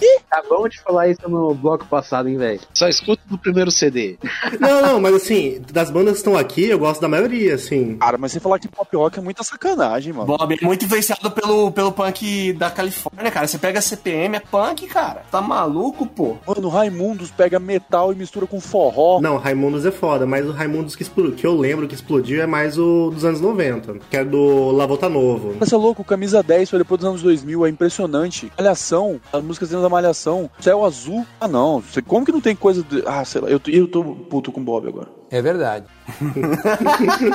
Você e o Brasil, Sérgio. Cara, eu, eu falo assim, eu sou um cara que eu sou muito fã de CPM22. Sim, até hoje eu sou muito fã dos caras. Eu tinha os três primeiros álbuns do CPM22. Eu escutava o primeiro álbum deles incessantemente. Você vai pegar a primeira música dos caras, é Regina Let's Go. Você vai falar que aquilo é pop rock. Eu lembro do. O meu irmão gostava muito de CPM22. Tô a Peach também, hein? A Peach no começo da, ali também da carreira dela, pô, ela tinha uma, uma pegada muito pesada. Pega a máscara, por exemplo. Vocês lembram do rolê que tinha do daquela premiação da MTV, o VMA, que no final a gente escolhia a banda dos sonhos, e aí você podia votar quem era o baterista, quem era o guitarrista. Aqui era o VMB, né? Isso, VMB. E o Japa do CPM sempre ganhava o baterista, porque o Japa do CPM era foda. Era o único baterista que era famoso, velho. O Japinha, ele tem uns problemas aí com a justiça, cara, recentemente aí. Eu tô por fora. Tirando a pessoa sobre o músico, ele era muito bravo. Ah, ele vai entrar no grupo do Vitor, de Vitor e Léo. É, Vitor, Robinho, essa galera aí. O rock era tão forte que tinha até o Rock Go, né, cara? Você lembra? Melhor programa da TV brasileira, hein, Eu não digo nem o programa, eu digo o campeonato. O campeonato, era grandíssimo o Rock Go, pô. Era muito grande, era muito legal. Não podia ver um japonês que já chamava de João. Não, e no campeonato que vê a treta do Di do NX0 com o vocalista do Matanza. Com o Jimmy. Foi ali que acabou o Matanza. Nessa treta aí, velho. O Matanza vinha todo ano pra Campo Grande tocar uma vez, velho. Ficava ali do lado da feira, né? Eu escutei muito Matanza, hein, velho. Inclusive, o Matanza vai, vai tocar esse ano de novo aqui, tá? Porque no meu Instagram aparece. Matanza não acabou? Não, vou tocar de novo aqui. Vai ter um Rock Festival em Campo Grande e vai tocar O Matanza. rock, cara, ele, ele ganhava muito espaço, muito por conta da MTV, cara. Tanto o rock nacional quanto internacional, pô. A MTV, na real, dava muito acesso a muito estilo que não tocavam na Globo, né? A gente falou nisso no episódio da MTV, não sei se você lembra. O Zemo, principalmente. E a própria Malhação dava um espaço pra essas bandas também, né? A Malhação teve o Murilo Couto como um galã, pô. Não, mas antes disso, pô, a da abertura era Charlie Brown, cara. Era sempre uma música assim, mais, jo mais jovem, né? Eu lembro que teve uma época que a gente teve duas músicas do Charlie Brown com abertura e depois teve uma do Strike. Aí depois eu não lembro mais. Aí, mas depois que surgiu o Fiuk, Eu lembro só do Charlie Brown, só, na real. teve duas músicas. Uma é Vou Te Levar Daqui e a outra, é aquela O Melhor Presente Deus Me Deu. Vida. Vocês não acham que Charlie Brown tá na categoria Sandy Júnior de merecer um programa próprio, não? Sim, com, com, certeza. certeza. Charlie Brown é icônico, pô. Ouso dizer que Charlie Brown seja a maior band rock do- dos últimos 20 anos aí do Brasil. Inclusive, eu acho que a gente é bem honrado, porque eu já troquei ideia com pessoas de fora, ou então pessoas que gostam muito do Charlie Brown, e um dos últimos shows da vida do Chorão foi aqui em Campo Grande. Quem segue a banda fala que foi um dos melhores shows da banda. Realmente foi um show foda. O MS Canta Brasil, um show gratuito. MS Canta Brasil é um negócio muito legal, velho. Tem uma fita assim, tipo, tinha banda que no contrato não colocava, assim, não aceitava ser depois do, do Charlie Brown, tá ligado? Porque eles arrebentavam com a plateia. O negócio é que o, o Charlie Brown, ele, ele tinha umas letras meio controversas, diferente de a gente pegar Detonauta, CPM, o Charlie Brown tinha coisa meio controversa, mas, cara, era tão popular, o bagulho era tão popular, todo mundo, cara, escutava Charlie Brown. Todo mundo. É que o, o, o, o Charlie Brown era mais aquela negócio mais cultura de rua, assim, né? Tipo, pegada de skate. Então eu lembro que estava muito que, assim, na rua de trás morava um pessoal mais velho, e os caras andavam de skate, patins, era, mano, era o dia inteiro escutando Charlie Brown, velho. O dia inteiro, o dia inteiro, o dia inteiro. Mas você pegar pra pensar que a galera do Charlie Brown, se não tivesse estourado na música, ia estar vendendo capim e película no camelódromo. Veio com pinícola. O teu veio com pinícola, mas não veio não. Ou droga, né? Porque eram uns caras que totalmente velho. isso eu ser barbeiro. Você é barbeiro. Pra você ter uma ideia, mano, o Champignon, cara, ele era menor de idade quando ele tava na banda, cara. Você não imagina isso hoje em dia, tá ligado? Não tem condição de você colocar um cara participar, tipo, daquele estilo, daquele estilo de vida, tá ligado? E agora chegando no rock, uma coisa que a gente tem que falar dos anos 2000, que é uma parada que realmente se perdeu e essa galera nova não sabe o que é, eram os acústicos MTV, né, cara? Puta que pariu. E aí eu tô vendo aqui na nossa lista, o acústico MTV do Rapa e do Charlie Brown, nossa senhora, O do rap é incrível, velho. são muito brabo. Cara, o do Marcelo D2 foi o que eu mais escutei, mano. O do Planet Ramp é muito bom também, cara. A gente até falou isso no nosso episódio sobre MTV, que, tipo, o, o auge do, do cantor de rock no Brasil, na época, era ter um, um CD do acústico MTV. Não, pô, isso era mundial, cara. O acústico MTV na gringa também era uma parada muito valorizada, mano. Outros tempos, né? E falando em algo que também estão tentando voltar aí hoje em dia, mas não sei se vai dar muito certo, é a cultura emo, cara, que começou nos anos 2000 e aqui no Brasil eu acho que os maiores expoentes aí eram o NX0 e o Fresno, cara. A cultura da calça colorida. Não, não, não, isso aí foi depois. O rap rock veio depois. Esse rolê do emo era engraçado, velho. Porque, tipo assim, o som dos caras era massa, mas a gente não gostava por causa da, imagem, né? Todo a fita. É porque você pega assim, cara. Você vinha, tipo, escutar um Charlie Brown. Pô, você pega o Chorão, mano. Ele não é, tipo, exemplo a seguir. né? Você põe do lado do Di, tá ligado? É foda, né? Eu não sei se vocês pegaram a época que tinha rock show ali na Afonso Pena. Ah, sim, sim, sim. Já comprei coisas no Rock Show, inclusive. Nessa época, se você estivesse andando na rua com a camisa de banda, encontrasse outro cara e perguntasse alguma coisa de você, e, tipo, da banda, você, você apanhava e o cara levava a sua camisa, tá ligado? Parada, você tinha que ser true. Não, o movimento do rock era outro, cara. Aí chega um cara com as musiquinhas melódicas, aí o cara começa a chorar do nada com a franjinha. Porra, Faixa na cabeça. uma faixa na cabeça, 100% de Jesus. Não tem condições, cara. tipo assim, é um movimento totalmente à velho. É, eu nunca gostei desse, desse rolê de emo, velho. Pô, é só eu que entrava nessa limbo de ver uns vídeos no YouTube, nas aulas de informática, que era tipo briga de emo contra punk. Aí eram os caras que saíam no soco, vocês lembram disso? E nessa época também tinha muita coisa do rock versus o funk, pô. Era uma parada assim, que a galera que curtia rock ficava falando, não, o funk é um lixo, não sei o quê. E o inverso acontecia também. Mano, na verdade, o fã do rock é chato pra caralho, a verdade é essa. É muito e tem que morrer! Filha da Esse pessoal que ainda escuta rock ainda é assim, né? É, eu concordo. Eu curtia muito metal e eu era um cara chato, mano. Eu chegava e falava, não, isso aí, essa merda do NX0, você quer comparar o D com o James Hetfield do Metallica, seu lixo. E era isso. Não era total assim, eu tinha a camisa do ACDC e falava que era. Você não pode ouvir essas coisas, cara. Isso não é rock. Eu escutava, tipo, basicamente rock, rap e hip hop só. Eu fui mudar depois de fazer aula de dança, pra ser sincero, assim, e começar a escutar mais coisa mais diferente, assim. Cara, eu não vou mentir pra vocês. O que mudou minha vida foi, foi começar a querer pegar mulher. Foi ser maduro, foi maturidade. É, por exemplo, eu, eu era rock, true do rock, só usava preto, yeah, yeah, yeah, yeah. Achava funk uma merda, sertanejo uma merda, pagode uma merda. Agora, que guria que você ia puxar assunto falando de Metallica? Zero, um total de zero gurias. Cara, eu não imagino o Sérgio Metaleiro, velho. Cara, você é louco? O cara que entrou com bate-lata na formatura, irmão. Cabelo grande, assim, ó. Vocês não estavam na turma de, de laboratório de física que eu passei só por causa da minha camisa do Motorhead? Eu não lembro disso. Lembra que tinha um professor que era espanhol, um professor de laboratório de físico? Eu, tipo assim, eu sempre chegava atrasado na aula dele. Foi aquela treta que o, o, o cara saiu no meio, o fotógrafo saiu no meio, ele assumiu, e aí eu perdi as duas primeiras. E aí quando eu cheguei na terceira, cheguei atrasado, ele já falou, ah, você que é o cara que nunca vem, não sei o que. Aí eu entrei meio que de costas, quando eu virei, tava com a camisa do Motorhead. Ele falou, você gosta de Motorhead? Eu falei, pô, gosto pra caralho. Ele me passou por causa disso. Nota 10! O NX0, cara, assim, ele tem sua relevância na história da música brasileira aí. Porque os caras, eles encabeçaram um grande movimento aí da- dos adolescentes aí. Ah, eles eram o principal expoente dessa época, né, velho? O de Ferreiro tá top 100 Campo Grandenses aí de todos os tempos, cara. A cara do rock, o futuro do rock, entre aspas, era o NX0, mas não deu muito certo e, e olha no que deu, né? O resto é Não história. durou muito tempo, né? Os nossos amigos que nos anos 2000 já eram veteranos, o pessoal do J Quest e o Skank. Cara, o J Quest, ele tinha uma pegada que era mais um pop rock. Acho que os dois, né? O Skunk ele foi mudando ao longo do tempo, os dois eram muito pop rock. Eu acho que o Skank parou na hora certa, porque o, o J Quest virou naquela máxima, né, de você ser herói tempo suficiente até virar vilão. Porque, tipo assim, os caras viraram um meme deles mesmos, né, velho? Tipo, ninguém mais respeita. Mas os caras têm umas músicas legais, pô, nos anos 2000. Pra mim, é tipo o Brasil, tá ligado? O Brasil é o país do futuro, o J Quest é a banda do futuro, porque nunca chega, velho. Isso que o Sérgio falou é verdade, Luiz. Os caras são bons, mas não, não souberam quando parar, né? Você tem que entender que deu às vezes, né? Ó, o Skunk, o Skunk nos anos 2000, tem Vou Deixar, tem Simplesmente, são músicas boas. Não, não, mas a gente tá falando exatamente disso, Luiz. Tipo assim, uma banda soube até onde ir Não, mas o Skunk continuou. O Skunk, o Skunk ainda aparece no Faustão aí, pô. e a outra não, né? O Skank soube se reinventar melhor que o J Quest. Cara, esses dias eu tava assistindo o Esporte Espetacular, né, faz domingo de manhã. O Skank fez uma música pra uma melhor jogadora de futebol feminino do Barcelona. Ô, louco. A matéria era isso, velho. Que falta de conteúdo, velho. Aí é fim de carreira, tá Por isso que eu acho que voltar o Thiago Leifert. É, foda. Mas o, o J Quest também, cara, no, nos anos 2000, ó, eles têm que Dias Melhores, tem... E- Esses caras conseguiam emplacar música novela da Globo também como ninguém, né? De todos esses da lista, eles eram que faziam as músicas mais simples e chiclete. Não que isso seja ruim, não tô falando que isso é ruim, mas as músicas mais chiclete são do J Quest. O Skunk, velho, pô, eu lembro que isso me marcou. Foi um dos primeiros álbuns, assim, sérios que eu ouvi que me marcou com aquele álbum Dois Rios do Skunk. Esse álbum é muito bom, velho. Ah, eu gostava só das famosinhas, assim. Eu prefiro o Cachorro Grande, velho. Nossa, cara, não, mano.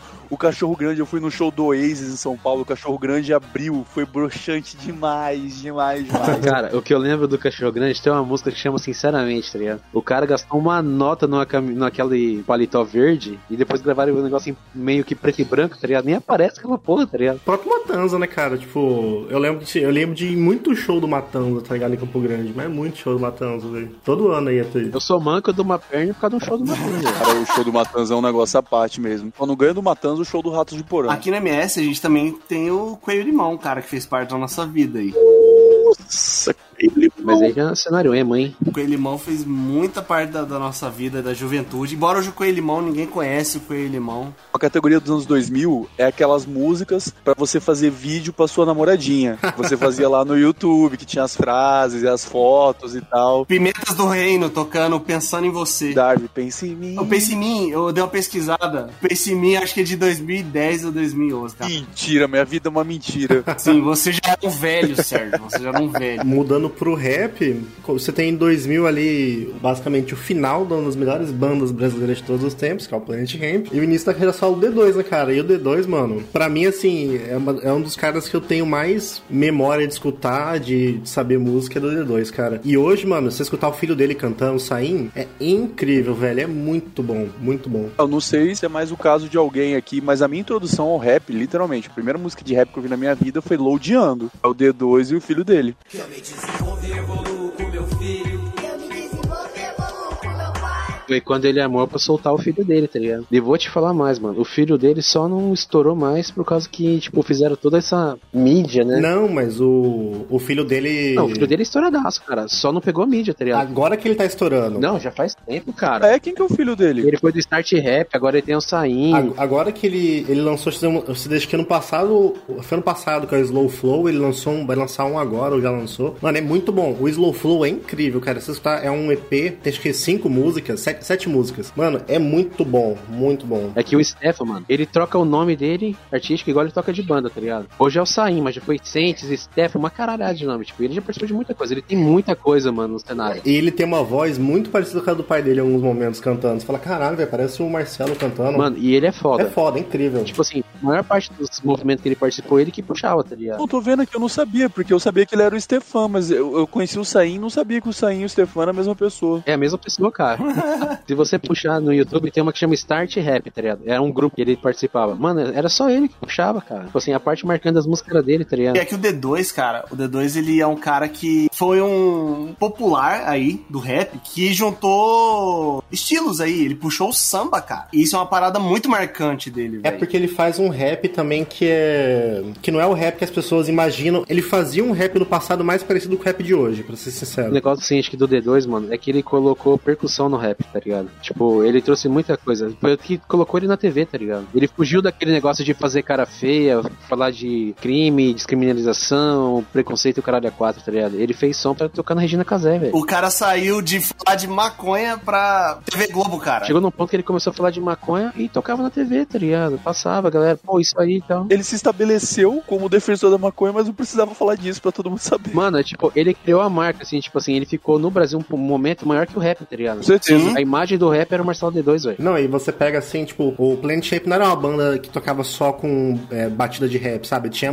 era uma banda de instrumental. Tinha muito rock, Não, pô. rock pra cacete. É, exatamente. Era uma banda basicamente de rock. Então, ele vinha de um background que não é, tipo... Quando as pessoas pensam em rap, elas pensam basicamente em nacionais. Que é aquele rap de, de beat, de batida, que é um negócio que não é nada instrumental. Ah, eles bebem diretamente da fonte do Run DMC, né? O Racionais sim, né? O, agora o, o D2, ele é um negócio, em termos musicais, assim, de ter banda, do começo do rap. Que o rap começou com bandas tocadas, né? Ele tem letras que não são tão agressivas. Ele faz um negócio que é bem mais ah, atualizado, assim, nesse sentido. O começo do rap, mano, é tipo, era tudo em dupla, mano. Era um DJ que não sabia tocar, mais um cara cantando.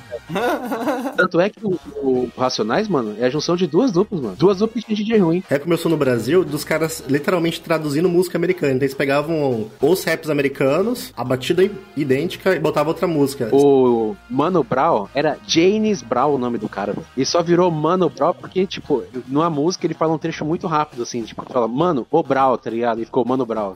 é, a pegada é, o rap é muito, pô, é que estourou agora, né, mano? Quem jogou o rap na, na mídia foi o Cabal e o D2, mano. Você pega o Racionais mesmo. O Racionais, ele nos anos 2000, bem no começo, eles soltam o, o álbum Nada Como Um Dia Após o Outro, que tem nada mais ou menos do que Vida Louca. Vida louca. A, a partir dali, a galera começou a conhecer o Racionais, mas o Racionais é uma parada muito underground de São Paulo. Cara, a parada do Racionais, mano, o Racionais não pode, não podia aparecer na Globo, acho que não pode até hoje, tá ligado? Ah, o Brown não aparece no, no Sérgio Groisman, não? Olha, dando entrevista, eu acho que ele aparece, eles não podem apresentar. Tem outro negócio também, que é a própria personalidade dos integrantes do grupo. Então, o Mano Brown nunca foi um cara de dar entrevista. Ele tem um podcast hoje, mas ele nunca foi um cara de A aparecer. galera vê o Mano Brown e acha que é o Racionais. Porque o- ele encarna muito Racionais. Ninguém sabe que é o Ed Rock, o Ice Blue, tudo essa galera. Vocês escutaram muito mais rap do que eu, Sérgio. Mas, assim, o que, a visão que eu tenho hoje é que a galera escuta Racionais e fala que escuta Racionais porque é da hora. Não, Racionais é cult, num certo sentido. Exato. Mas, tipo, quem- o, que, o que a galera escuta hoje é, é o que é... O que tem de rap bom, assim, que eu, eu particularmente gosto mais é Black Alien, que inclusive veio do Planet Hemp, e o Benegão, uns anos atrás, lançou- saiu também, que veio do Planet Hemp, e lançou uns CDs bem legais. Eu acho que hoje o rap tem uma galera que tá representando o rap muito bem. A gente tem o Jonga, a gente tem o BK, a gente tem até o próprio Hatch. Agora, eu, eu só discordo do rolê do Racionais, eu acho que ele fica como uma matéria básica. Hoje eu vejo a galera respeita muito Racionais, e pra mim parece ser tipo uma matéria básica. Ah, você quer aprender matemática, você tem que aprender a somar. O somar, pra quem quer fazer rap, é o Racionais. Cara, vou mandar fita assim, é tipo, é que na real, se você falar de rap e não conhecer o Eduardo do Facção, não conhecer Facção, não conhecer Racionais, não conhecer Reisel, não conhecer Quinto Andar, o cara fala, porra, mas você não conhece rap, velho, tá? Aí o cara, mesmo que não conhece, igual essa molecada de hoje. A molecada de hoje vai conhecer o clã Costa Gold, vai pegar ali um Raikais. Mano, a pegada é totalmente diferente do que vem da, do, do rap de rua dos anos 90, cara. Tinha uma banda de São Paulo que chamava Relatos da Invasão, uma banda de rap. E o vocalista chamava Ting. Mas, Bob, pera, isso era famoso nos anos 2000, mano? Não, não, não é que era famoso, mas é, tipo assim, no meio do rap, o pessoal conhece. Você sabe quem é Relatos da Invasão. Eles foram tão grandes quanto Sabotagem, por exemplo, é, quanto Racionais. Sabotagem é outro que a gente tem que falar, porque um puta cara influente. Só puxando aqui, porque ele, ele deu uma entrevista, acho que em 2016, uma coisa assim, 2009, não lembro direito, falando que o rap favela morreu. E de fato morreu o rap favela. Não, assim, não é o que o, o rap virou, sabe? É O, o, o ritmo evoluiu, né? E você pega depois o Sabotagem morreu em 2002, 2003, não lembro. Ah, O próprio Racionais deu uma parada. Morreu, acho que ele tá sendo representado de outras formas, cara. Então, Bob, o que toca hoje chama trap. Odeio trap, nojento. Que nojo. Que vem, que vem a influência, vem toda de, de Atlanta, tá ligado? Eu entendo vocês. Eu acho que tem, eu tenho um público geral que é uma galera que, tipo, curte mais o trap, porque é uma coisa mais popular e fácil de digerir. Mas eu acho que, tipo assim, isso que foi aprendido com esses grandes nomes ainda tá aí. Porque, por exemplo, você fala, ah, hoje a molecada se inspira, sei lá, no Costa Gold. Cara, o Costa Gold, o próprio Predella, eu lembro que, o- que no Costa Gold é a única banda de rap no mundo que conseguiu, no Brasil conseguiu fazer um clipe com o Marechal. Porque o Marechal adora o Predella, tá ligado? Então, tipo assim, o Marechal é um dos maiores batalhadores de rap da história, cara, se não o maior. Acho que essa galera, tipo, que veio com, com Racionais e tal, os caras vieram, tipo, tava mata fechada eles começaram a abrir caminho, tá ligado? Aí veio outra galera, tipo assim, que ó, veio, veio o Cabal. O Cabal veio, lançou e morreu, tá ligado? Só que o que ele lançou, mano, é o que toca hoje, mano. Que, principalmente com o trap, tá ligado? Rei Senhorita. Cabal só conheço Senhorita, cara, desculpa. Não, mas foi isso, ele lançou Senhorita, mano. Aí toda a galera do movimento veio e falou, porra, mano, você vai fazendo som pra tocar na TV e o caralho, sendo que o rap é música de pobre, música de favelado e o caralho. E, e, tipo, é o som que toca hoje, mano. E aquela galera que crucificou o cara ou morreu ou tá fazendo a mesma pegada. O que mudou pra chegar na condição de hoje, mano, é que começou a sair as batalhas de rima.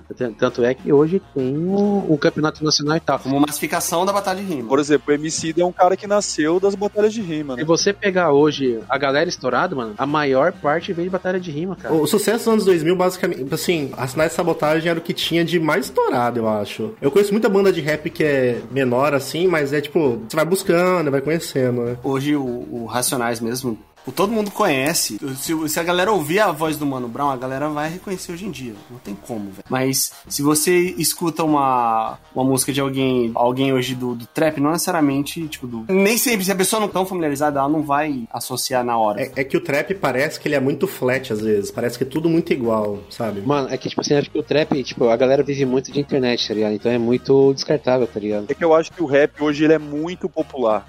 Rap ele é muito popular. O rap ele é líder na, na- no rolê.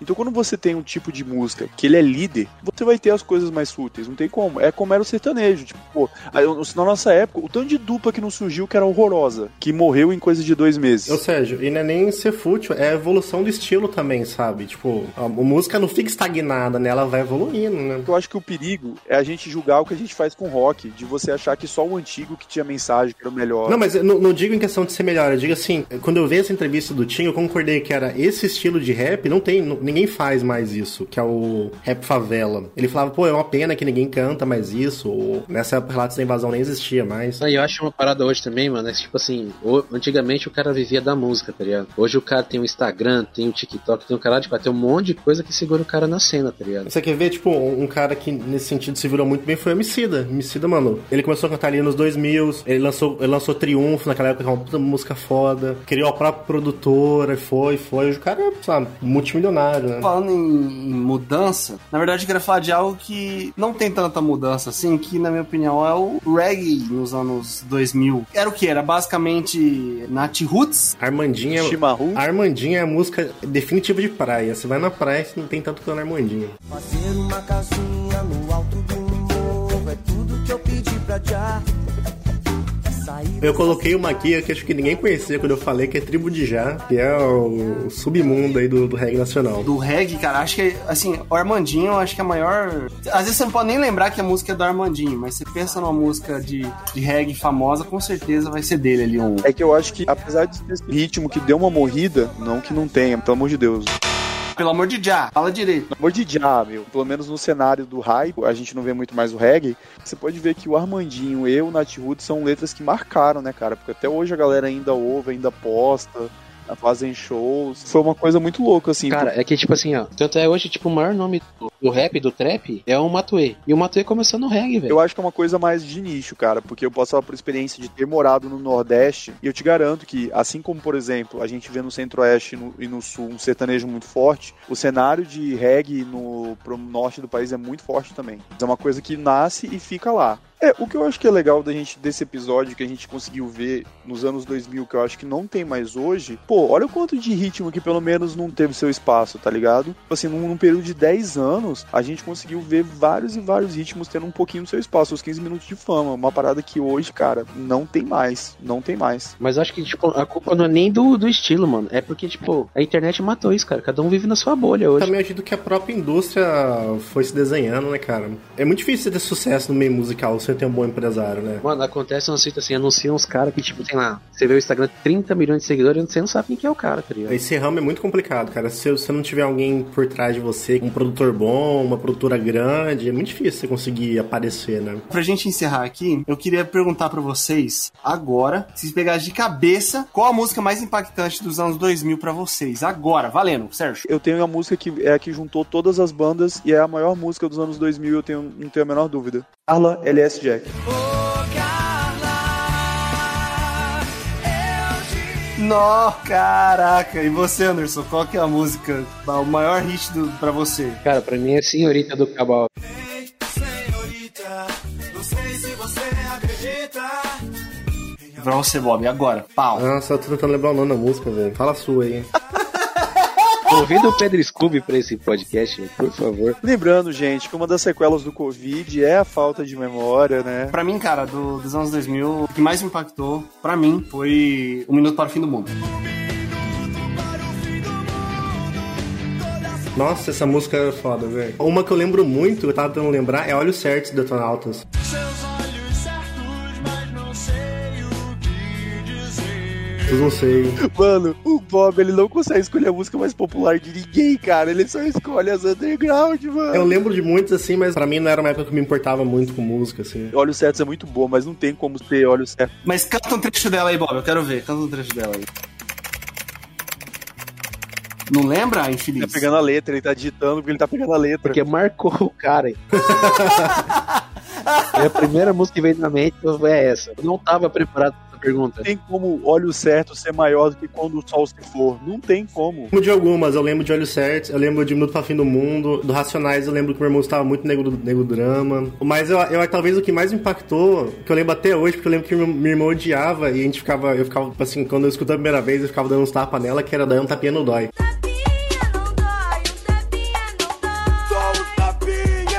Ficava falando, ah, um tapinha no dói, dava um tapa nela, assim. A música mais impactou é um tapinha não dói? Cara, pior que eu não julgo, não. Essa ele não vai esquecer a letra.